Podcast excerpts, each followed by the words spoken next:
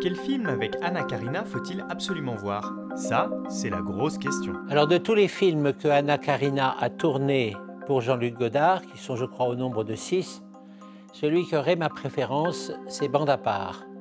Bande à part avec euh, Samy Frey et Claude Brasseur, qui représentent trois jeunes euh, héros euh, dans les années 60 qui effectivement font un pied de nez à la société. Et Anna Karina est absolument mais charmante entre ces deux hommes qu'il aime. Et il y a notamment dans le film une scène de grâce absolue, assez rare chez Jean-Luc Godard, où ils dansent tous les trois ensemble. Je ne sais pas si c'est le Madison, en tout cas une des danses à la mode dans les années 60.